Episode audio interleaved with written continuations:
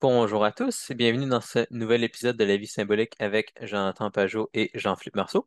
Aujourd'hui, on va parler d'un penseur qu'on a mentionné ici et là, mais sur lequel on n'a jamais fait d'épisode explicite, c'est-à-dire René Guénon, qui était un penseur euh, français traditionnaliste du 20e siècle. Puis je sais que toi, Jonathan, il t'a influencé pas mal. Puis quand tu étais tombé là-dessus, je pense que toi et ton frère, quand vous étiez tombé là-dessus, ça vous avait quand même euh, beaucoup accroché. Comme introduction, je pense que ce serait le fun pour les gens de savoir un peu pourquoi est-ce que ça vous avait autant intéressé à l'époque quand vous avez tombé là-dessus. Euh, ben, je dirais que Mathieu et moi, on avait beaucoup de discussions à l'époque sur la question de symbolisme. On y arrivait un peu de différentes façons, approximatives. Moi, je lisais des auteurs postmodernes. Euh, Mathieu, lisait d'autres auteurs du 19e. Euh, puis, euh, puis c'était comme, tu sais, on, s'essayait, on avait des intuitions, on avait des idées. Puis Guénon, lui, c'était comme la première personne qu'on rencontrait qui avait vraiment, probablement une critique claire et simple de, de l'époque moderne, puis aussi d'une façon surprenante. Maintenant, peut-être qu'on est plus habitué, à cause de l'Internet, ou les gens qui suivent nos conversations, ils ont déjà entendu des critiques de, de l'époque moderne, mais en tout cas, moi, j'avais jamais entendu quelqu'un qui critiquait de façon appropriée l'époque moderne. Il y avait seulement des gens qui essayaient de s'ada- de s'adapter ou de, changer leur façon de penser pour, inclure ou pour s'assurer qu'ils ne sont pas en confrontation avec la, pensée moderne. Tandis que lui, il prend un, il prend un marteau puis il fait juste, il fait juste casser. Il a écrit un petit livre qui s'appelle euh, La crise du monde moderne. Pense que c'était après la Première Guerre mondiale. Puis presque tout ce qu'il dit dans ce livre-là est complètement. euh, Fait que ça, ça a été super utile pour briser notre matérialisme puis briser notre façon de penser euh, plus, euh, ben ça, plus matérialiste, je ne sais pas comment d'autre le dire. Puis ça nous a aussi, puis là aussi, finalement, lui, il avait vraiment une vision très mathématique du symbolisme, là, du symbolisme, une vision extrêmement précise du symbolisme, pas, pas comme il y avait pas, y a pas, pas littéraire, c'était pas comme des métaphores, mais c'était des structures géométriques. Il parlait beaucoup de structures géométriques. C'est pour ça que je pense beaucoup en, fonction d'espace. Puis, de, puis lui, il parlait beaucoup de ça, là, la, la- hiérarchie, l'espace sacré. Il y avait toute une façon de décrire là, qui, était vraiment très, très euh, forte. Euh, c'est ça qui nous a attirés vers lui. Puis aussi, il interprétait tellement bien les mondes, le monde moderne que c'était dur de l'ignorer. Puis tu sais, tu parlais de, de critiques du monde moderne, mais tu disais aussi que tu lisais des auteurs postmodernes, mais le genre de critique que tu voyais, mettons, chez ces auteurs-là, c'était moins convaincant que ce que tu voyais chez Guénon ou... Ben, c'est que Guénon, il, des Guénon, il pouvait, dans sa critique, même s'il avait écrit sa critique, sa son premier, la crise du monde moderne, il l'a écrit après la Première Guerre mondiale. Puis la le règne de la quantité, il l'a écrit comme juste après la Deuxième Guerre mondiale, si je me souviens bien. Il me semble que. Puis sa critique du monde moderne, elle incluait clairement ce que le postmoderniste allait devenir avant même que ça existe. Il décrivait ce qui allait arriver dans le fond. Il disait, bon, voici les étapes de, de, de comment un monde se défait, disons. Puis là, il utilisait le modernisme comme un exemple. Il disait, mais ce qui va venir plus tard, ça va être, tu sais, il parlait beaucoup du carnaval, il parlait de l'esthétique du carnaval déjà à l'époque, puis il parlait de la fragmentation et tout, mais il parlait aussi de, mais ça, c'est quelque chose quand même, quand je disais les postmodernes, j'aurais pas pu percevoir. Mhm. Euh, c'était plus le- la déconstruction, puis le monde qui tombait dans le carnaval, l'exception, la monstruosité, l'hybridité, tout ça. Mais il a décrit aussi ce qu'il appelait la, la hiérarchie, la hiérarchie satanique ou la hiérarchie inversée. Il disait que ultimement, ça va mener vers une nouvelle structure qui va appara- apparaître comme une hiérarchie, mais qui va être comme une hiérarchie à l'envers. Ça, c'est quelque chose que, tu sais, disons, dans les années 90, quand on lisait Derrida, puis ces auteurs-là, on n'aurait pas pu percevoir, mais maintenant, on ne peut juste pas l'ignorer parce qu'on voit que les mêmes, les mêmes, euh, les mêmes choses que les, dont les personnes parlaient, disons, le- le- les identités, euh, le problème de briser la normalité, la normalité, de, de défaire la, la binarité, de- le jeu d'éclatement puis de dissémination des catégories, bien, ça mène étrangement vers une sorte de hiérarchie à l'envers, où l'exception devient le roi, où, tout est jugé en rapport avec l'exception, puis en rapport avec ce qui ne fait pas dans les catégories. Fait que, quand tu, quand tu le lis, tu, peux voir vraiment sa description. Puis le plus que le temps avance, plus qu'il y avait raison. Même si on ne voyait pas, on le voyait pas encore. Mm-hmm.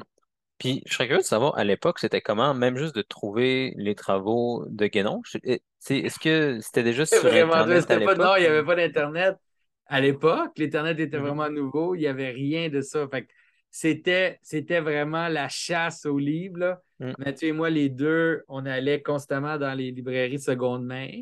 Mhm. Euh, puis on allait aussi, euh, tu sais, on allait dans les endroits louches, là, quand des gens des librairies ésotériques puis eux, ils connaissaient les éditeurs. Là, on faisait venir les livres dans ces librairies-là. Ou bien on était chanceux de trouver euh, les livres dans des euh, dans les euh, disons dans les librairies secondaires à Montréal de temps en temps. Mhm.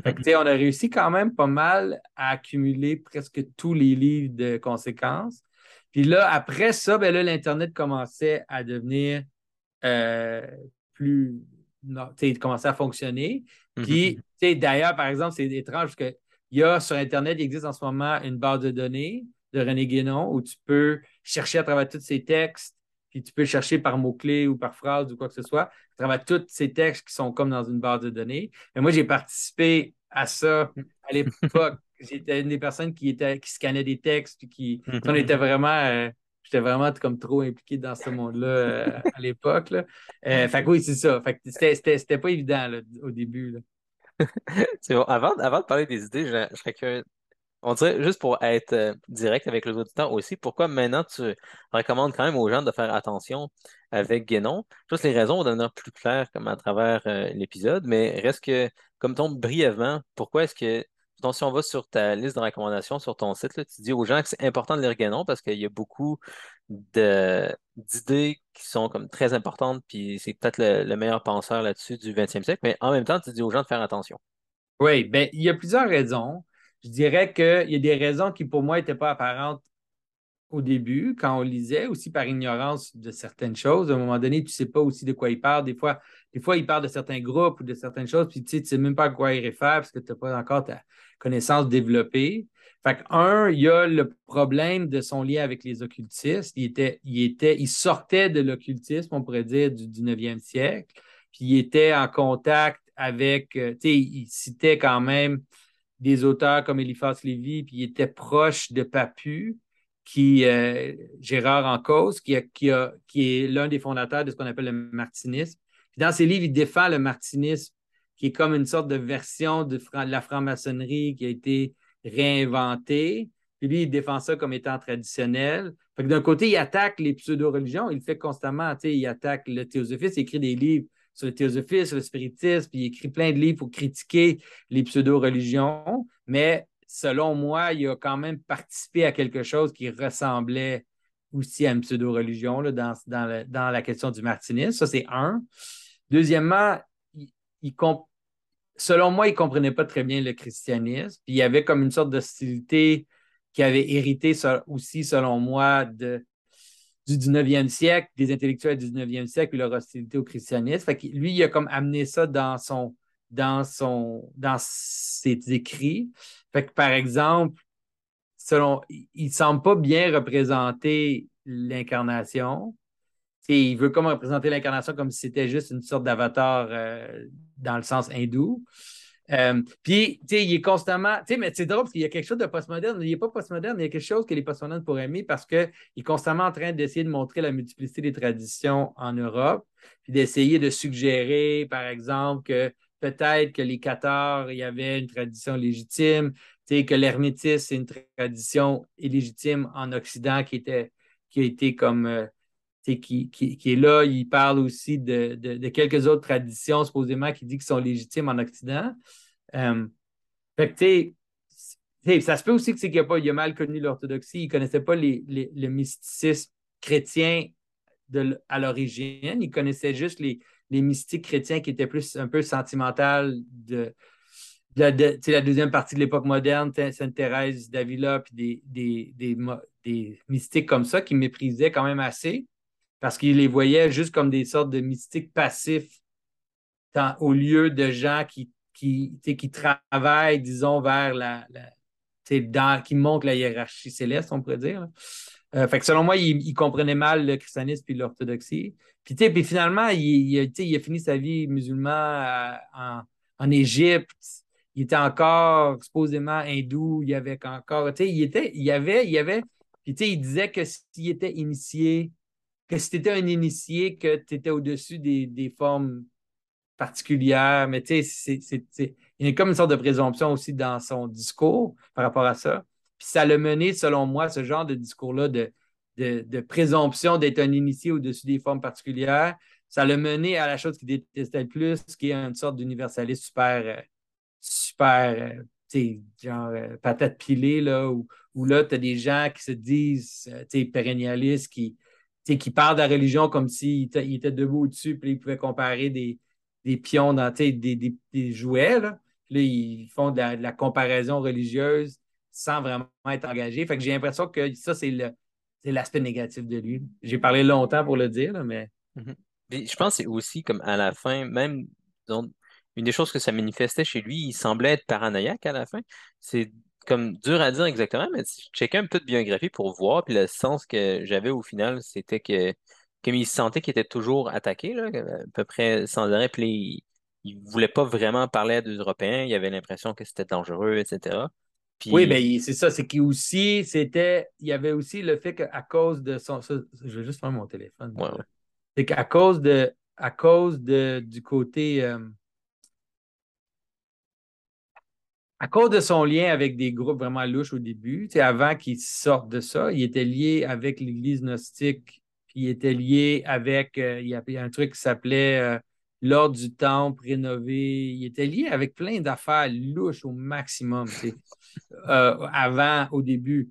Puis Mhm, là, il est comme sorti de ça, il a critiqué ces groupes-là, il a critiqué les différents groupes, mais à mhm, cause de ça, il a eu l'impression toute sa vie qu'il se faisait attaquer par ces gens-là genre de façon spirituelle. C'est qu'il y avait mhm, carrément des attaques spirituelles sur lui là, euh, jusqu'à la fin de sa vie. Là. mhm. Fait que, tu il était assez parti à la fin. Tu sais, les descriptions qu'on nous dit de lui à la fin, là, les gens qu'il a rencontrés, euh, il était assez particulier. Là. Il était très. euh, il était isolé, il était un peu mhm. paranoïaque. Ouais, ouais. C'est bon. Puis, OK, fait que ça, on, a parlé un peu du personnage pour, pour commencer, puis on peut tomber dans les idées un petit peu. Là. Pourquoi est-ce que, disons, t'aimais autant sa critique euh, du monde moderne? Puis, c'est peut-être le plus gros livre où il en parle, c'est ce que tu as mentionné plus tôt, euh, Le règne dans la quantité. Il y avait La crise du monde moderne aussi, qui était comme une version euh, 20 ans plus tôt, là, mais c'est encore plus de choses dans euh, Le règne de la quantité. Puis, il, comme, il fait une critique. Comme social de plein de choses qui se passent dans notre monde. Puis aussi, il accompagne ça de... Il fait un genre de mapping entre ce qui se passe dans la société puis ce qu'il voit dans la... dans diverses mythologies. Entre autres, euh, une structure qu'il trouve dans la Bible puis dont on a déjà parlé ici et là dans les épisodes de ce podcast-ci. Fait que mettons, si on essaie de regarder une coupe de ces critiques sociales, euh, au final, il va, ça va toujours tourner autour du fait qu'on s'en va vers le règne de la quantité, comme le, titre de son livre le dit. On s'en va, comme on descend de plus en plus la montagne, même pour reprendre l'image qu'on avait au début de, de, de, de la Bible. Fait que il va, il prend comme plusieurs aspects, puis il va tracer comment notre société s'en va de plus en plus vers l'uniformité, vers l'égalité, comment on perd la qualité dans plusieurs choses. Maintenant, il va parler au niveau des métiers. Euh, auparavant, les gens voyaient leur métier comme euh, étant imbriqué dans des niveaux de signification plus élevés. Fait que, mettons, quelqu'un qui construisait une table, ben, il faisait une table parce que ça allait participer à la communion d'une famille, qui allait participer à la communion de la communauté, etc. Ça, montait les niveaux. Tandis qu'aujourd'hui, ben, des gens dans une usine qui font une table, ben, c'est toutes pareil, puis il n'y a pas de on, on pense pas facilement au niveau que ça implique au-dessus de ça. Ça fait aussi une genre d'uniformité où euh, les gens, ils vont pas, disons, se, comme se, être contents de se perdre dans l'anon- l'anonymité de leur travail. Ça fait que là, ça va avoir un genre de, pendule où d'un côté, les gens qui font des choses uniques comme les artistes, c'est absolument impératif qu'ils signent leurs œuvres parce que c'est comme leur preuve qu'ils ont fait quelque chose de différent. Versus avant, les artistes, quand ils faisaient des peintures, des icônes, etc., d'habitude, on ne savait pas c'était qui, là. Ça, c'était, euh, c'était secret, ils étaient contents de disparaître, disons, dans ces structures plus élevées-là. Mais ça, c'est que c'est ça. Aujourd'hui, soit que tu fais comme un travail qui est complètement anonyme parce que tout le monde fait la même chose dans une usine avec plein d'autres personnes, ou bien tu fais quelque chose de, spé- de, de spécial, de différent, puis il faut absolument que ce soit complètement nommé parce que c'est ta subjectivité, disons, là, à ta Ouais, personne. Là, ouais. ouais. Ben oui, ça, c'est un exemple. C'est c'est- c'est un exemple euh, simple. Il, essaie souvent de démontrer que dans, disons, au Moyen Âge ou euh, anciennement, les métiers étaient aussi vus comme des outils de réalisation. Sais, c'était pas juste vu comme quelque chose où tu fabriques des objets. C'était vu comme une sorte de microcosme dans lequel tu participais, puis qui allait t'amener, qui allait t'initier à des, des façons d'être qui étaient analogues à des, à des réalisations spirituelles. Fait par exemple, lui, son idée, c'était que la franc-maçonnerie était basée, la franc-maçonnerie moderne était basée sur les constructeurs actifs des églises, des bâtiments au Moyen Âge, que, que les, les- les constructeurs actifs avaient une façon de construire les bâtiments qui incluait aussi un aspect de progression spirituelle dans la, dans la guilde ou dans les, niveaux de, de, de- maîtrise de ce que tu faisais et que le symbolisme architectural était un microcosme aussi des réalisations spirituelles que tu pouvais atteindre. Fait qu'il y avait comme une sorte de- il y avait comme une sorte d'idée que tout dans le, dans le monde pouvait être un support pour un contact avec Dieu, pour un contact avec qui était transcendant. Tandis que le monde moderne, même la franc-maçonnerie moderne, ils voyaient ça comme une chute, que la franc-maçonnerie qui était devenue spéculative, puis qui était surtout des gens qui se rencontrent ensemble, puis qui ils construisent rien, là, ils font juste parler des choses, puis lire des textes, puis faire des rituels, que ça, c'était comme une sorte de, de chute du, du monde puis que, fait tu avais comme une séparation. Lui, il l'aurait peut-être pas, euh, il l'aurait peut-être pas cadré comme ça, mais il semble parler un peu de ça où tu as comme les choses, euh, disons, la franc-maçonnerie devient spéculative, puis la construction des bâtiments devient arbitraire, puis quantitatif, puis juste, tu devient exactement le, règne de la quantité dont il décrivait. là. En général, euh, quand je lis ses écrits, je suis souvent curieux de savoir où est-ce qu'il comme va chercher ces connaissances-là de comment les gens voyaient les choses autrefois, là, parce que je vois pas vraiment de citation. Est-ce que toi, tu sais, mettons, est-ce qu'il tire ça, disons, de, de ses pratiques, où il a été initié? Je, je sais pas, il, Mais il lui, c'est comme ça que, c'est ça qu'il suggère, là. Mhm, c'est sûr que, quand, quand, surtout quand il parle de ces choses-là, il suggère que lui, il a accès à des documents disons, dans la franc-maçonnerie qui sont plus anciens. Euh, puis souvent, il va dire ça, mais il va pas. Les, les documents, ils ne sont pas publiés, tu sais, ils ne sont pas des choses publiées. Fait que souvent, il va parler, par exemple, de. Tu sais, il va dire des choses comme, euh, disons, là, c'est drôle qu'on parle de franc-maçonnerie, là, c'est weird, là, mais bon, tu sais, il va dire des choses comme, par exemple, le G de la franc-maçonnerie, tu sais, que, que, que il y a comme les, le compas puis les capes, il y a comme un G mhm, divinités de, de, de G représente le, le grand architecte. G represents the great architect. Ou G represents God. Mais lui, il dit qu'avant, il y avait un yod, un- une lettre dans- de l'hébreu, puis que les plus anciens pratiques, c'était de mettre un, un yod, puis il explique le yod comme le point, ou le point qui est au sommet de la montagne. le- il mhm, utilise plein d'images qui utilisent le, le trou dans l'aiguille, ou, ou euh, il y a plein d'images qu'il utilise pour essayer d'expliquer l'espèce de point à travers la réalité qui culmine, puis arrive dans une sorte de, de point qui est comme aussi le, l'accès aux, aux endroits supérieurs. Là, tu sais. fait que tu peux comprendre si, tu- si tu penses au monde comme une série de disques, là, ou une série de croix, mhm, une croix avec plein, plein, plein de d'horizontales, ben, le point au milieu, c'est l'endroit où culmine la réalité, mais c'est aussi l'accès à la verticale. Fait que là, il mhm, va, il disait des choses de même. Mais tu sais, c'est ça. Fait que là, tu dis, ben, je sais pas où il prend ça. Je sais pas d'où il prend son, son idée de ça. Je connais pas les textes. Je, ne- je ne suis pas franc-maçon. La franc-maçon m'intéresse pas beaucoup. mhm, Donc, I don't know. Mais sauf que ce que je sais, c'est que l'idée du point, disons, au sommet d'une montagne ou au sommet d'une d'une culmination de réalité, c'est mhm, quelque chose qui est là dans la description du, du tabernacle, du temple, mhm, la façon dont on traite la croix, c'est la façon dont on comprend le centre en général. Euh, fait, que- fait que tu peux, c'est pour ça que je dis, tu peux prendre, tu peux trouver des intuitions dans ces textes qui sont vraiment très, très, très justes parce qu'il n'y a personne d'autre qui mhm. parle de ça. En tout cas, à l'époque, il n'y avait personne d'autre qui parlait Ouais. de ça. Maintenant, il y, a- il y en a quelques-uns. Euh, mais c'est pour ça que je dis, lis-le, mais fais attention parce que, Ouais. c'est ça. C'est ça. Il, il y a, clairement, il y a clairement des intuitions qui sont correctes, mais il y a des moments où, où on ne sait pas d'où ça vient. Puis aussi, il y a l'idée que semblerait qu'il ben, selon moi, il lui manquait certaines intuitions. Là. Il lui Mhm. manquait certaines connaissances là, par rapport au christianisme. Ça, ça- ça peut sembler vraiment présomptueux, là, parce que clairement, il connaissait plus de choses que moi. Là, il était très érudit, mais Mhm. C'est bon. Puis peut-être donner d'au- d'autres exemples aussi de choses qu'il critiquait de, de l'époque moderne. Euh, dans un chapitre sur l'unité puis la multiplicité, il explique comment aujourd'hui on a tendance à disons, vouloir être.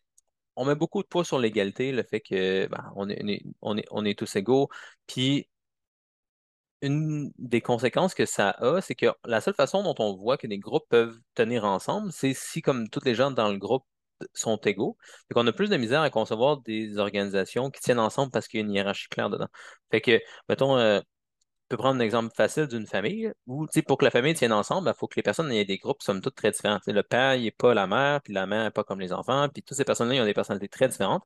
Puis, en fait, ils doivent être très différents pour que la famille tienne ensemble pour quelque chose. Si les gens essayent d'être ensemble dans cette organisation-là, ça ne fonctionnera pas. Mais auparavant, tu avais ça à l'échelle sociale de façon plus claire. au. On a encore ça de, toute- de façon-là. Ça n'a pas le choix d'être on n'a hiérarchique. pas le choix d'être là, on ne peut pas l'éliminer complètement. mais, mais on essaie, on essaie que, que tout le monde soit égal le plus possible. Mais au- auparavant, c'était comme beaucoup plus évident pour les gens, mais qu'il y avait un roi là, qui était qui, qui représentait comme le sommet de la qualité. Tu avais aussi ben, toute la hiérarchie ecclésiale qui était comme parallèle à, ça aussi- à- à la hiérarchie euh, étatique. Puis les gens comprenaient qu'il y avait différents rôles dans cette hiérarchie-là euh, qui leur permettaient de, fonctionner dans quelque chose qui tenait ensemble sans que tout le monde soit égal, sans que tout le monde essaye d'être euh, égaux. Ça, c'est une des autres euh, critiques qu'il faisait. Oui, mais c'est intéressant parce que c'est vraiment la façon dont la diversité peut exister adéquatement, c'est avec une hiérarchie, c'est la seule façon. Parce que il faut qu'il y ait des points qui nous unissent ensemble malgré notre différence. Puis, puis, puis ça fait aussi que, quand je faisais pour que le point en haut réunit quelque chose, il faut qu'il y ait de la diversité dans ce qui réunit. C'est ça aussi la, raison pourquoi il est au-dessus et qu'il relie les choses ensemble. Fait que la vraie diversité, elle existe en fait dans un système, un système hiérarchique traditionnel.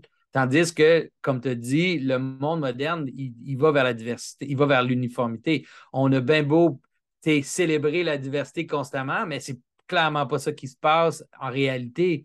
La- la- les différences culturelles, ils sont nivelés vers le T-shirt puis le, le McDonald's. c'est pas vrai qu'il y a une vraie célébration des diversités, même au niveau mondial. Il y a comme une nivellation absolue vers la consommation puis le- exactement ça, l'espèce d'informel américain nivelle toute la, société. A- c'est pour ça que la, critique de Guénon, souvent les gens, ils la voient d'un bord ou de l'autre. C'est rare les gens qui les voient des deux bords. Qu'en fait, Guénon, il était, il était par exemple extrêmement pour des choses comme pour des choses comme euh, les droits des petites communautés d'exister, les droits des, gens d'avoir leur tradition euh, qui était reliée à leur endroit particulier, mais il voyait ça comme dans une sorte de hiérarchie où il y avait il fallait que ça soit enligné vers quelque chose de, de transcendant, disons.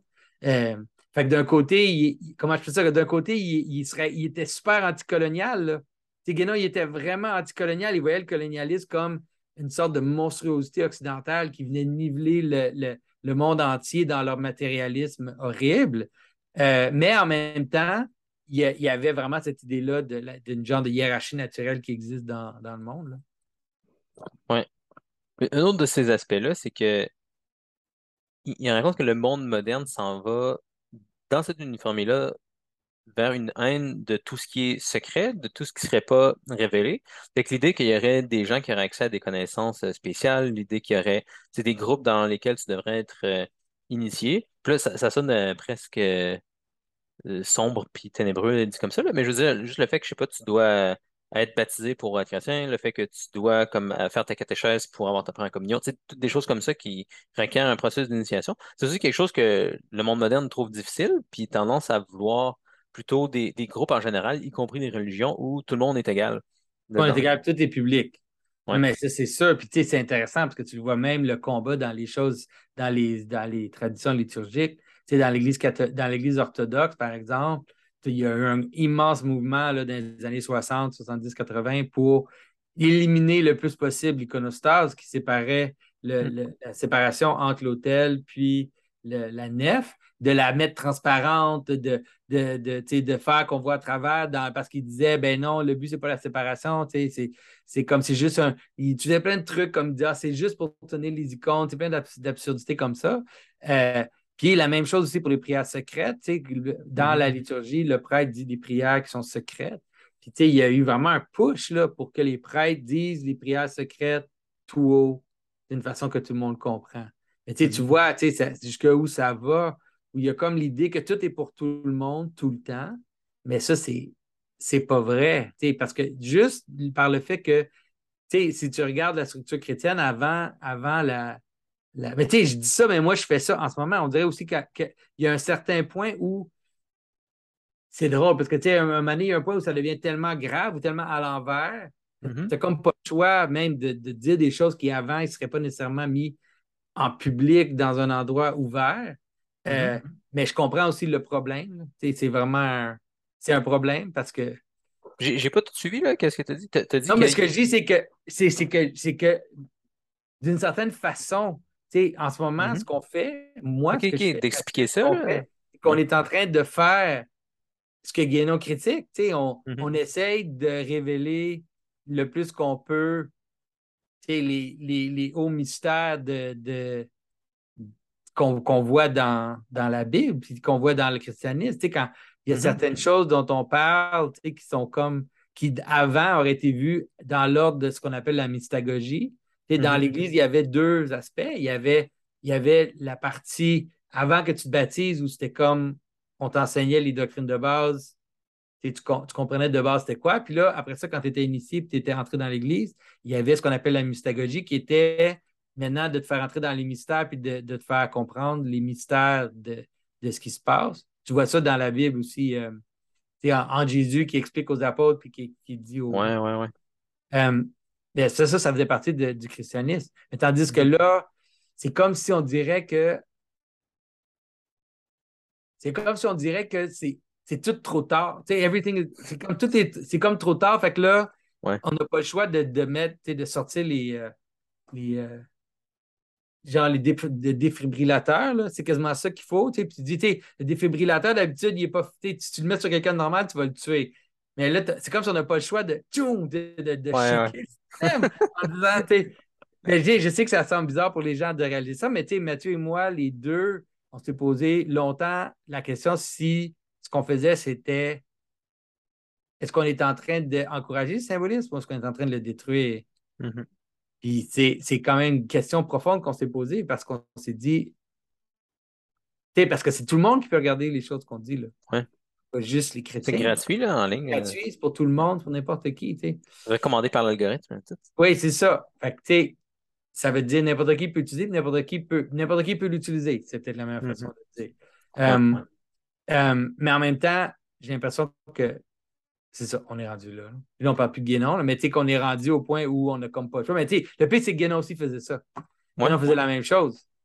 Tu sais, ben, tu sais, même lui, il dit, lui, il a, il a même dit que supposément qu'il était, je ça semble toujours weird quand on parle de lui, là. Mais il disait Mhm. qu'il était initié par des, par des brahmanes euh, indiens.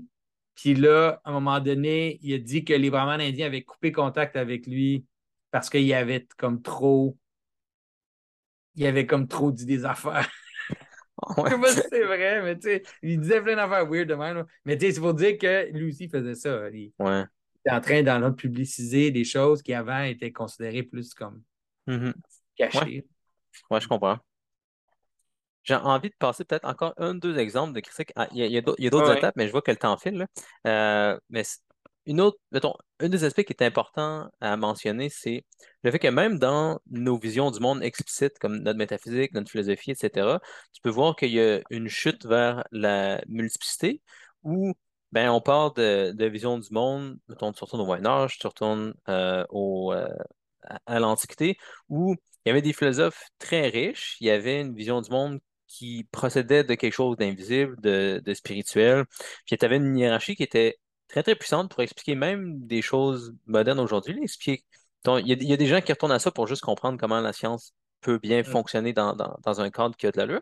Fait qu'il y avait on peut, des choses dont on a déjà parlé, là, comme une hiérarchie entre le ciel et la terre, entre des formes invisibles, de la matière concrète mais qui n'est pas formée, puis comment les deux doivent s'unir pour créer des choses, etc. Il y avait comme des métaphysiques très riches à l'époque. Puis Guénon explique comment ça, ça s'est perdu, puis on a tombé dans progressivement le matérialisme. Euh, On a commencé par essayer de tout réduire à la raison humaine. Si on n'est pas capable d'avoir une déclaration précise sur quelque chose, ben c'est pas, c'est pas vrai, c'est pas quelque chose qui existe. Puis ça nous a fait euh, utiliser l'humain en somme comme la mesure de toute chose, comme euh, la limite au-dessus desquelles les choses peuvent même pas exister. Puis on s'y met toujours regarder plus vers le bas. Puis ça pas été très long qu'on voyait tout le monde en termes de, mécanismes manipulables par l'humain, puis après ça, en termes de, petits mécanismes, de petits atomes qui sont manipulables par l'humain. Puis ça, ça a continué de se fragmenter encore plus bas avec euh, la physique qu'on a aujourd'hui, des mathématiques sur des choses qui sont rendues juste potentielles. Mais bref, tu as comme ce mouvement-là de, de, vision du monde de plus en plus simple, où on s'en va vers comme juste des mouvements mécaniques. Oui. Mais non, il avait totalement raison. Là, puis, on, le- mais ce qui est intéressant, c'est que dans ça, c'est que Guénon, il disait aussi que, il disait avant la fin, disons, du cycle, parce qu'il voyait ça comme des grands cycles, de, un peu comme les hindous. sais, il dit à la fin du cycle, il va avoir une, il va avoir comme, on va, on va, on va discerner le, le prochain monde. On va discerner le retour à la qualité. Puis j'ai l'impression que ça aussi, il avait raison parce qu'on est en train exactement de le voir en ce moment. Avec, c'est intéressant que ça se passe aussi à, la- à la fin, tu arrives comme, comme tu descends, tu descends, tu descends, tu descends, puis tu arrives au bout, puis là, tu trouves juste de la potentialité. Puis là, dans juste voir la potentialité, tu réalises qu'il y a un lien entre la, la concrétisation de cette potentialité-là, puis l'intelligence. Puis là, tu fais juste, c'est juste une petite perception de ça. Puis là, ça, c'est comme si tout d'un coup, il y a comme un changement qui se passe. Peux-tu être un peu plus explicite euh, le passage de la potentialité à l'intelligence? Bien que l'idée, l'idée de que les phénomènes au niveau les plus petits, ils sont affectés par l'observation. Juste ça. Mhm. Que, que, que, que l'observation va affecter la mesure du phénomène. Puis là, tout d'un coup, c'est, c'est sûr que là, les gens sont pas capables de voir ça comme tout le long. C'est pas, tu peux pas comme le mesurer tout le long, mais tu le perçois comme au plus bas. Puis là, tout d'un coup, avec ça, vient plein d'autres changements qui apportent, qui manifestent l'insuffisance de, du système. Toute les, la notion de, l'incertitude, la notion de, l'impossibilité d'un système parfait, tous ces genres de compréhension-là commencent à, apparaître. Puis là, avec le retour de, de, la, de la science de la conscience, puis de la perception, puis de un peu toutes les choses dont on parle, là, ce que John Mhm. Vervaeke parle, Bernardo Castro, même ce que John, Jordan Peterson discute, c'est comme si tout d'un coup, on perçoit un nouveau monde là, ou la possibilité d'un nouvel, un retour à la qualité. Mhm. Euh, mais c'est pas encore fait. On est comme entre les deux, fait qu'on est capable de voir les deux bords. On est comme encore, on est comme, on est comme déchiré, on pourrait dire. Mhm. Puis si tu écoutes, disons, mon, mes vidéos, tu vas voir que je suis déchiré. C'est peut-être la meilleure façon de l'expliquer parce que des fois, je vais parler de façon totalement mythologique. Puis là, après ça, je vais, je vais changer. Puis là, je vais, je vais l'expliquer de façon le plus matérialiste possible pour aider les gens à comprendre ce que je disais ici. T'sais. Fait que là, comme je me promène entre les deux, mais l'idée, c'est qu'à un moment donné, celui-là, il va collapse, il va, il va s'effondrer. Puis on va être capable de retourner strictement à un monde de sens. On n'aura pas besoin d'excuser toujours la façon dont on parle du sens. Puis, tu sais, j'ai l'impression que, tu sais, on le voit, là. C'est comme, on le voit qui est en train d'arriver. Puis, ça va, ça, ça va pas juste se faire dans le monde de la pensée. Ça va être vraiment comme ce qu'on appelle, ce qu'on appelait le réenchantement. Ça être comme un, un, retour de, de plein de choses, mais des choses, je pense que les gens, ils s'en attendent pas jusqu'à quel point ça va. Il va avoir, c'est ça. Il va y avoir plus de fantastique dans le monde que les gens pensent tout d'un coup, puis ça va commencer à devenir clair. Mhm. Que ça, c'est des, des choses que je trouvais pas si évidente, mettons, à la première lecture de Guénon, parce que je, trouve que tu lis, tu lis ces livres, puis c'est très, très sombre. Puis c'est comme très facile de voir justement le mouvement comme de chute, de descendre la montagne. Puis même le tracer comme très bien explicitement avec euh, les mythes dans, dans la Bible, comment. euh, une, des images, ça vaut la peine de mentionner parce que je trouve que c'était vraiment comme puissant puis clair comme image. Là. Il parle de la relation entre Cain et Abel pour expliquer comment ben, Caïn, c'est lui le sédentaire, c'est lui qui est stabilisé dans l'espace, c'est lui qui va fonder une ville. Tu peux comme voir le monde moderne là-dedans, là, le monde solide, rigidifié, versus euh, Abel, qui est euh, le nomade, qui se déplace dans un monde qui n'existe plus. Aujourd'hui, il n'y en a plus des nomades. Ils ont été tués, par les sédentaires. Les, les- les villes ont vraiment comme tout englobé. À ça, c'est plus possible de se déplacer d'endroit en endroit comme c'était possible à l'époque. Disons, dans le mythe biblique, le fait que Caïn a tué Abel, puis qu'ensuite les descendants de Caïn comme construisent des villes, construisent des armes, puis que comme euh, cette descente-là vers la quantité, vers la, la violence, c'est quelque chose qui semble se, se produire. Puis, ultimement, Guénon parle quand même de la revanche d'Abel sur Caïn. Il parle du fait que quand le, le monde se, se solidifie, le monde va vers la quantité, à un moment donné, les choses commencent par... À un moment donné, les choses finissent par craquer. Euh, ou- comme tu as réussi à construire une ville, tu as réussi à construire une muraille, quelque chose de solide qui te protège de l'extérieur dans un monde qui est descendu de la montagne. Mais pour que les choses continuent à descendre, il va falloir que ces choses-là craquent. Il va falloir que tes murailles s'effritent. Puis ça, ça veut dire que le matérialisme va s'effriter. Puis là, ça réfère à ce que tu disais tantôt. là. Par exemple, là, en philosophie de la physique, des, des mécanismes simples comme il y en avait à l'époque de Descartes puis Newton, ça, ça n'existe plus. À, à, à ce qu'on voit au plus bas niveau de la physique, ça ressemble à être du potentiel. C'est plus des, des, des atomes exactement. Fait que cette euh, vision du monde-là solide qu'on avait, on sait qu'elle tient plus, même en physique. Comme tu as dit, ça marche plus non plus en, en sciences cognitives. Il n'y a plus personne qui pense que tu peux juste. Ben, il y a encore des gens qui pensent ça, mais en sciences cognitives, c'est pris plus très au sérieux l'idée que tu peux réduire la conscience humaine au cerveau. Aujourd'hui, les gens invoquent des choses beaucoup plus complexes pour essayer de revenir à quelque chose qui marche. Fait que t'as... Puis des fois, justement, ça fait des choses qui sont euh, que Guénon ne trouverait pas nécessairement mieux pour, pour autant que le, le, le matérialisme. Euh, Non, mais lui, il disait, il, il disait, il appelait ça la, la- la muraille de Chine. là. Il disait, il disait, ben, il disait que dans le fond, le matérialisme, c'est comme une muraille que les, que les gens avaient construit autour d'eux. Que d'une certaine façon, ça protégeait contre les influences infernales, on pourrait dire. Mais ça protégeait aussi contre les influences supérieures. Tu sais. Fait que t'es, t'es comme isolé, tu as l'impression que tout est correct. tu sais. Mais qu'à un moment donné, comme tu as dit, ça s'effrite, mais quand ça va s'effriter, ça va s'effriter vers le bas. là. Puis qu'il il parlait ça des, il appelait ça les, les- comment les, les, les failles dans les grandes murailles, là, puis que là, ce qui va rentrer, tu sais, ce ne sera ouais. pas tes amis au début. Là. Tu ça va être tout le, le truc sombre au début. Puis Il y a vraiment des bonnes images de ça. là. Je pense que c'est toi que j'avais entendu donner cet, exemple-là de du fait que quelqu'un qui vit dans le monde solidifié, il peut aller voir des tribus, mettons, africaines à quelque part, qui se lancent des malédictions puis tout, puis l'occidental solidifié, lui, il est immunisé complètement à ce que ces, euh, ces tribus-là s'envoient. Tu sais, il y a des gens comme qui meurent puis tout, et des gens ils se lancent des sorts, puis il y a vraiment des gens qui meurent. Puis tu sais, l'occidental, lui, ça ne fait rien, il trouve ça bizarre. Ouais. Mais par exemple, là, plus tard, comme les descendants de ces anthropologues-là qui sont allés visiter des tribus, aujourd'hui, peut-être que comme ces descendants, ils prennent des psychédéliques, puis qui vivent dans un monde comme 100% enchanté, mais de façon très, très désordonnée. là. Fait que c'est euh, comme cette muraille-là, comme qui éclate, ils rendent des choses mais inattendues. c'est, c'est- la muraille est tellement éclatée, mais tu sais, comme là, disons, en sciences, en psychologie, dans l'Université au Canada, tu es obligé de dire des choses comme, sais, que par exemple, la connaissance autochtone est une connaissance alternative à la connaissance scientifique. Ils sont obligés de dire ça carrément dans leur programme.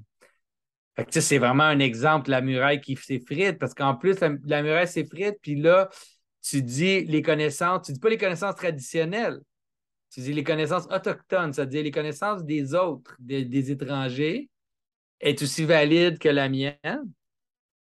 Puis là, tu vois que là, c'est c'est comme, de- au moins de notre point de vue, c'est vraiment les affaires sombres puis pas rapport qui rentrent dans notre système. Là. Sais, toi, qu'est-ce que tu connais des connaissances autochtones? Tu sais, tu sais absolument rien de ça. C'est pas un truc que tu maîtrises. là. C'est comme un truc super vague d'esprit, puis je sais pas quoi. Puis que là, tout d'un coup, on dit ça, on dit ça ouvertement que c'est une connaissance alternative à la nôtre. Ça, c'est vraiment, tu vois, des failles dans la Grande Muraille, là, ça, c'est un exemple. clair. Mais, euh, tu mettons, je, je retourne de deux pas, là. Fait que, globalement, c'est très, très simple, je trouve, de Ouais. lire le livre de Guénon parce qu'il est très, très bon pour trouver toutes ces, ces structures-là de la chute. Puis on donnait quelques exemples, mais le livre, c'est des centaines de pages. Ouais, ouais, Puis là, c'est juste- il fait juste, comme Jonathan dit, rentrer dans le monde moderne, là, expliquer toutes les façons dont c'est une chute, puis toutes les façons dont ça va continuer de chuter avec les, les fissures, euh, le mouvement euh, contre-traditionnel. Mais il y a aussi comme il, mentionne, il donne pas beaucoup d'exemples, fait que j'ai l'impression comme avant, ça m'a juste passé 100 pieds par-dessus la tête la première fois que je le livre, là. Mais comme tu dis, il raconte aussi que pendant que le monde se pendant que la, muraille se fragmente, pendant que le monde solidifié va se pulvériser, il va quand même rester comme des fragments qui vont être les graines pour le prochain monde. Fait que la possibilité de donner des choses pour le monde qui va venir après. Ça s'est déjà passé comme à plus petite échelle dans euh, l'histoire de notre civilisation aussi. là. Par exemple, quand, quand Rome a chuté, quand l'Empire de- romain a chuté en, en Occident, ben, il y a quand même eu des gens qui laissaient des graines pour le monde suivant. Puis là, ça a fait l'Europe qui a pu recommencer avec euh, justement les gemmes qui avaient hérité euh, de, de l'Empire romain. Fait qu'il y a des choses comme ça qui se passent. Puis Guénon voit comme ce genre de choses-là arriver à l'échelle cosmique, Euh, mais il parle jamais, jamais quasiment du côté positif dans, dans ses livres. là. Fait que, au Ah, final, c'est c'est juste super, super dark. Aussi, ça, c'est un exemple aussi où, selon moi, tu vois comme son. Tu vois son, son parti pris, là. Ou, à la limite, moi aussi, j'ai un parti pris, c'est clair. Mais tu peux voir son parti pris dans ce qu'il dit parce qu'il y a des endroits où il en parle. Il dit quelque chose comme. Il dit la prochaine restauration, pour qu'il y ait une restauration, il va avoir une, une, euh, connexion entre le, entre le début et la fin. Il va avoir une connexion entre deux extrêmes. Puis il dit ça va probablement être une union de l'islam et de l'Inde. Puis il dit ça, ça va être ça va être ça qui va comme donner le nouveau monde. Puis là, c'est juste intéressant parce que tu sais, comme il ignore complètement le christianisme. Comme si la résurrection, c'était pas carrément l'image de ce qu'il dit, tu sais. Que la résurrection, c'était pas juste l'image exactement de ce dont il parle, de quelque chose qui meurt puis qui revit. Mhm. Puis que, puis que si, dans les deux extrêmes, il ne voit pas l'union de Rome qui a détruit Jérusalem, puis le, le judaïsme tu sais, qui, était Ouais. qui, a, été détruit par Rome, il voyait pas, il voit pas ça. Tu sais, quand il ne voit pas, il, il voyait pas, on dirait qu'il n'arrivait pas à voir. Il n'arrivait pas à voir ces affaires-là, qu'est-ce que je te dis? tu sais. Ouais. Fait, que- fait que là, il Pour, dit quelque pour rendre ça, plutôt pour rendre ça plus explicite pour les gens, là, parce que je sais pas si ça va leur passer par sur la tête, mais c'était vraiment cool ce que tu viens de dire, là, le lien entre, entre Caïn et Rome, puis Abel et le Ben judaïsme. oui.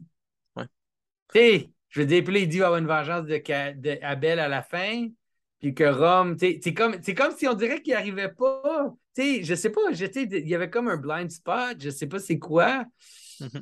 mais il a- on dirait qu'il n'arrivait pas à voir que les choses, même les choses qui, qui suggéraient, leur plus forte réalisation était dans les imageries que lui-même, des fois, suggérait, mais qu'il ne voyait pas comment ça, ça se joignait ensemble, disons. Mhm.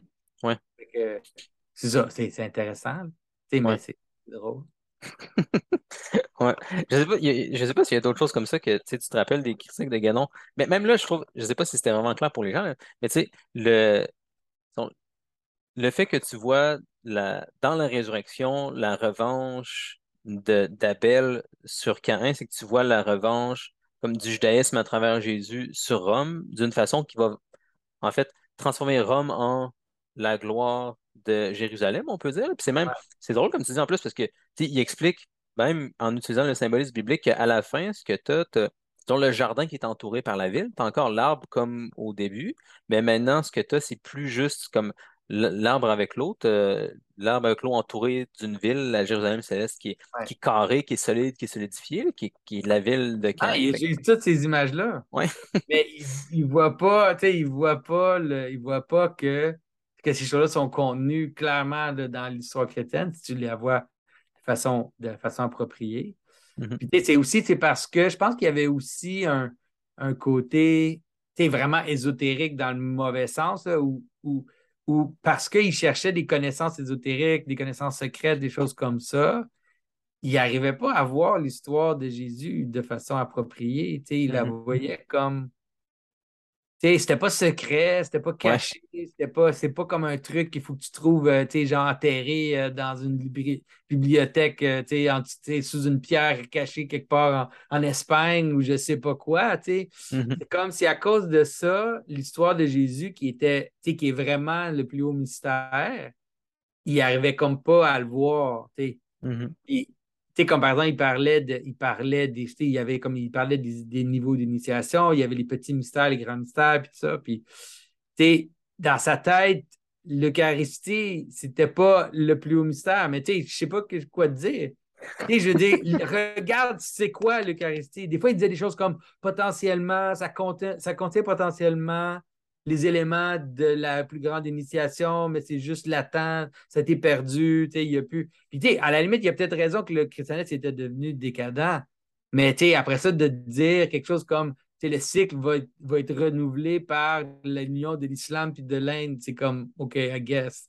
je ne sais pas, il y a plein d'affaires dans, ces trucs qui sont durs à, à, cadrer à cause de, de, son. Mais tu sais, les gens vont dire, OK, toi, tu dis ça juste parce que tu es chrétien, puis bah, peut-être. Peut-être. Mais, bon, ça a l'air cohérent quand même. Là. Ben, je trouve que c'est assez cohérent, même avec son propre système à lui. Ouais. Cool, c'est bon. Ben, euh, ça fait pas le tour des idées que j'ai envie de couvrir. Euh, je pense que on a, on a fait le tour un peu de la personne, de la base des idées principales. Évidemment, c'est, on a juste pris une cinquantaine de minutes. Là, ce serait possible de parler très très longtemps. Mais euh, aussi comme pourquoi il pourquoi il faut faire attention? Euh, à ça. Puis je pense que c'est même anecdotiquement, euh, il y a des gens qu'on sait qui tombent dans le guénon, puis ils tombent un peu dans leur monde. Hein. Ensuite, ils deviennent un peu paranoïaques comme lui l'avait fait. Fait faut quand même faire, euh, faire attention à ça. Mais ça vaut... Oui, parce que c'est que les gens, quand ils, deviennent trop dans le guénon, un moment ils commencent à penser des affaires bizarres. Ils commencent à penser qu'ils sont comme qui sont secrètement initiés, qu'il y a comme des, des maîtres invisibles qui les, qui les surveillent, puis des affaires weird. Là. Fait il faut vraiment faire attention. Là. Ces, textes sont. Je dirais, si les gens veulent lire ces textes, ils devraient le faire à petite dose, puis en lisant d'autres choses qui, sont plus, euh, qui sont plus vraiment traditionnelles. Mais mm-hmm. si tu te lances là-dedans, là, tu peux te perdre. C'est vrai, une autre chose dont je voulais, je voulais parler parce que c'est tellement intense comme, comme thèse, je pense que c'est comme partie des raisons pourquoi je le, je le trouve dangereux, c'est qu'il ça, c'est, honnêtement, c'est génial à quel point il est honnête et direct là-dessus, là, mais il n'a a pas peur de dire carrément que la science moderne, aujourd'hui, ça marche juste parce que le monde est solidifié. Comme, il pense que, disons, le, le temps s'est accéléré. il pense qu'on est rendu dans un monde plus quantitatif où c'est possible de faire euh, des observations empiriques qui vont largement tenir, qui nous permettent de construire des, des machines électroniques euh, de la ville de Caen.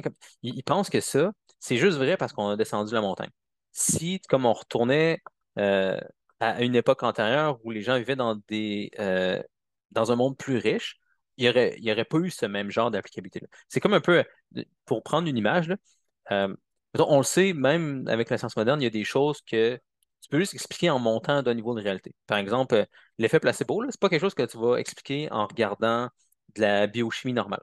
Parce que de la farine, ça ne guérit pas des maladies.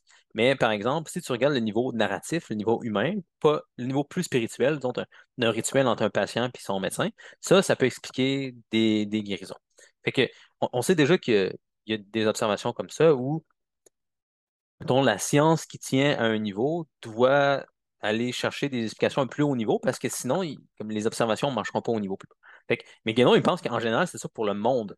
Maintenant, oui, on observe des choses, mettons, qui nous disent que le monde euh, date de, mettons, que, la Terre date de 3,7 millions d'années, qu'on dirait qu'on descend de, singes, on dirait qu'il y a eu une évolution où en fait on est plus intelligent que les anciens, mais pour Guénon, tout ça, c'est complètement faux. Pour lui, c'est juste une chute depuis le début, puis le monde n'est pas si vieux que ça. Puis comme il va dire très clairement qu'il pense que le fait qu'on puisse observer des choses, mettons des fossiles ou la cosmologie, peu importe, toutes ces choses-là, ça fait juste partie du monde solidifié.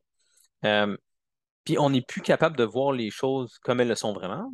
Il y a comme deux choses. De un, le monde s'est solidifié en tant que tel. Il semble y avoir moins de, de, patterns riches dans le monde. Il semble que le monde soit très vieux, qu'il soit expliqué par des causalités matérielles, etc. Puis aussi, vu que nous, on est moins sensibles aux réalités spirituelles, ben même s'il y avait des, des, traces de des réalités plus spirituelles plus hautes, on ne serait pas capable de les détecter. Oui, mais, pour, te reprendre, par exemple, il ne croit, pas, croit pas à l'évolution, mais il croit que le monde est très, très vieux. il croit que le monde est, il suit les, cycles hindous. Là. Il parle de millions, de millions, de centaines de millions d'années. Je ne sais pas c'est quoi. Les, les cycles hindous sont, sont comparables à, les fantaisies de. Quand, les gens disent la Terre a 5 milliards d'années ou elle a 100 milliards d'années, puis tu es comme, je peux pas voir la différence entre les deux. Là. Les, les, les, cycles hindous, c'est comme ça. Puis, il dit des choses comme avant Adam, il y a eu 1000 Adams. Là il, suggère des, trucs comme ça, qui en fait ne sont pas, sont pas nécessairement courants avec la pensée chrétienne, mais c'est ceux qui ne pensent pas que l'être humain vient du, singe. Mais sauf que c'est ça, c'est super intéressant parce que mm-hmm. tu, peux l'expliquer de différentes façons, puis tu peux voir que le fait qu'on dit, j'en ai déjà parlé une fois, le fait qu'on dit que l'être humain, l'origine de l'être humain, c'est le singe. Mm-hmm. Comme si tu, est-ce que tu dirais l'origine du David de Michel-Ange, c'est une, c'est une roche? Non.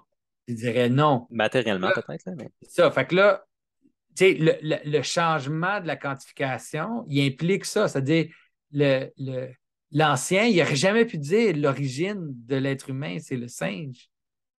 Il n'aurait juste jamais pu dire ça parce que c'est pas ça une origine. L'origine est nécessairement d'en haut. Puis après ça, le corps dans lequel l'origine prend, prend corps, bien ça, ça a une autre réalité. Fait disons, la, la, façon dont les anciens parlaient de, de la relation entre les êtres humains et les animaux, c'est une façon qui est liée à une, hiérarchie ontologique. Fait Ils disaient des choses comme l'être humain il est tombé dans l'animalité. Fait que l'être humain a un corps animal qui est en fait analogique au singe. C'est-à-dire, mm-hmm. il y a ça du singe. Mais sauf que ce qu'il y a du singe, il l'a dans sa chute, il ne l'a pas dans, dans son origine. Fait que c'est comme une autre, c'est carrément une autre façon de penser, puis c'est difficile, mm-hmm. je pense, pour les modernes. Quand je dis ça, je sais qu'il y a plein de gens qui vont même pas, ils vont avoir de la misère à saisir à quoi, comment que je peux dire ça. Euh, mais par exemple, les, même les, au Moyen Âge, il y avait des traditions, surtout juives, qui disaient des choses comme que les descendants de Caïn, c'est des singes. Que, en fait, la chute, que le singe, c'est la chute de l'homme.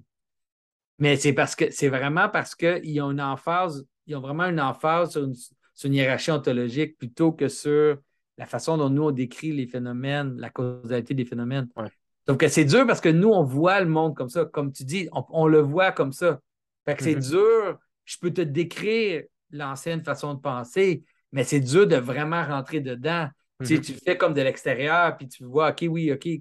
Tu vois qu'eux, ils percevaient d'autres choses. Puis que, tu sais, mm-hmm. par exemple, l'idée que, que les fossiles que tu perçois dans la Terre, c'est comme mm-hmm. des résidus de monstres d'un monde ancien, d'un monde avant le nôtre. c'est totalement cohérent avec la, métaphysique, avec l'ontologie, la façon dont le monde se, manifeste.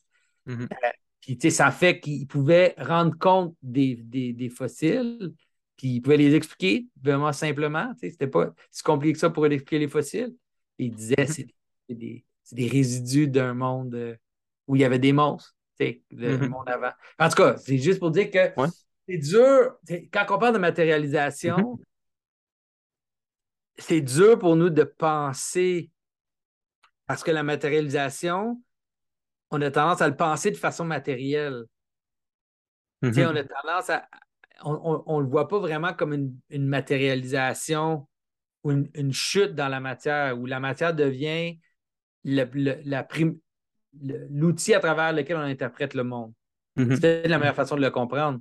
C'est que si tu, tu tombes dans la matière, ben là, la, la, matérialité devient le principe par lequel tu interprètes la réalité.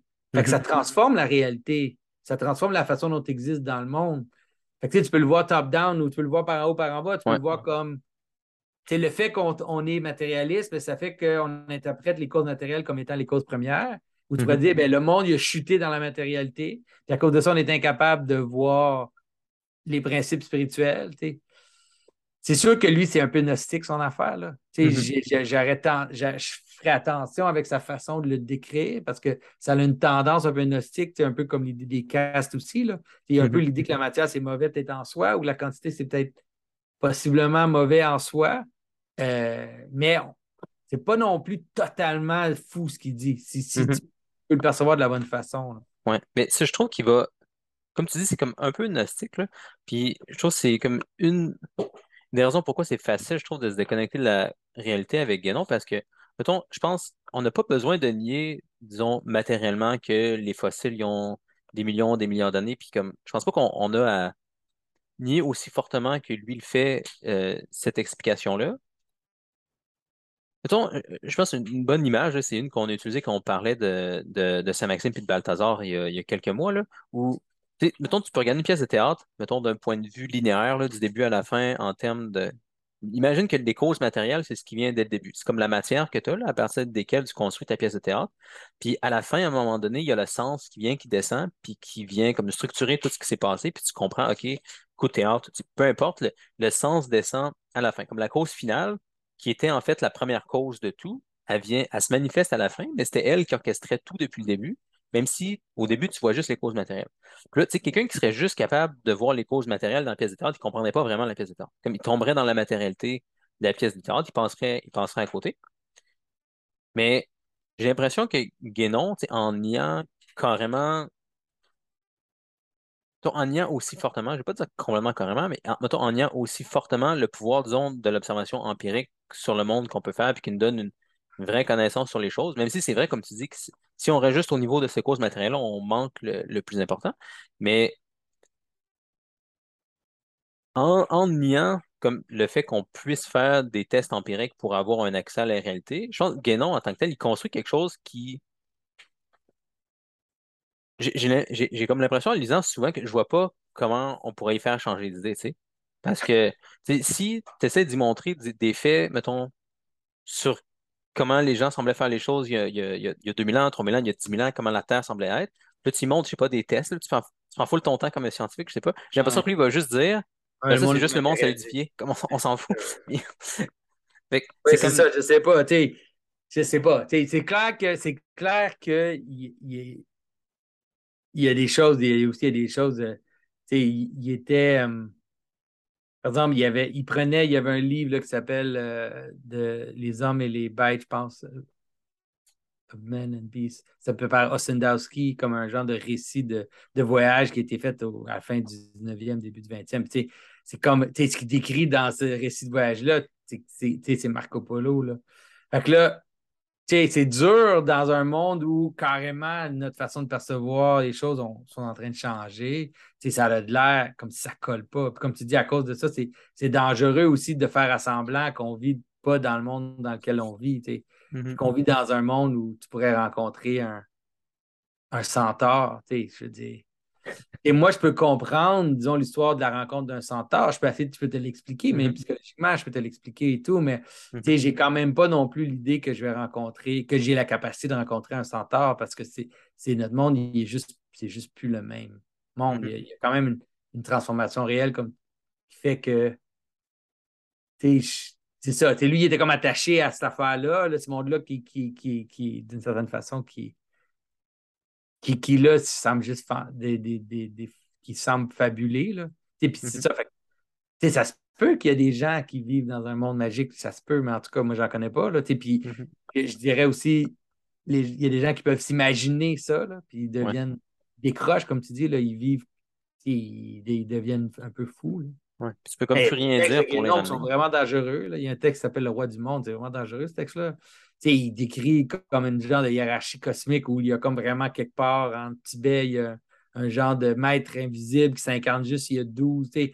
C'est comme wow, OK, là, tu sais, ça, ça devient vraiment. euh, tu sais, en tout cas, c'est ça. C'est bon. Ben, je suis content. là. on a fait euh, le tour de ce que je voulais. Je sais pas s'il y a d'autres choses que tu es en train de rajouter. Ah, je pense que c'est bon. Je pense qu'on a assez. Ah, Assez de danger pour aujourd'hui. Oui, c'est Ben, ça. Merci tout le monde d'avoir été là. Puis merci, Jonathan. salut tout le monde. À bientôt.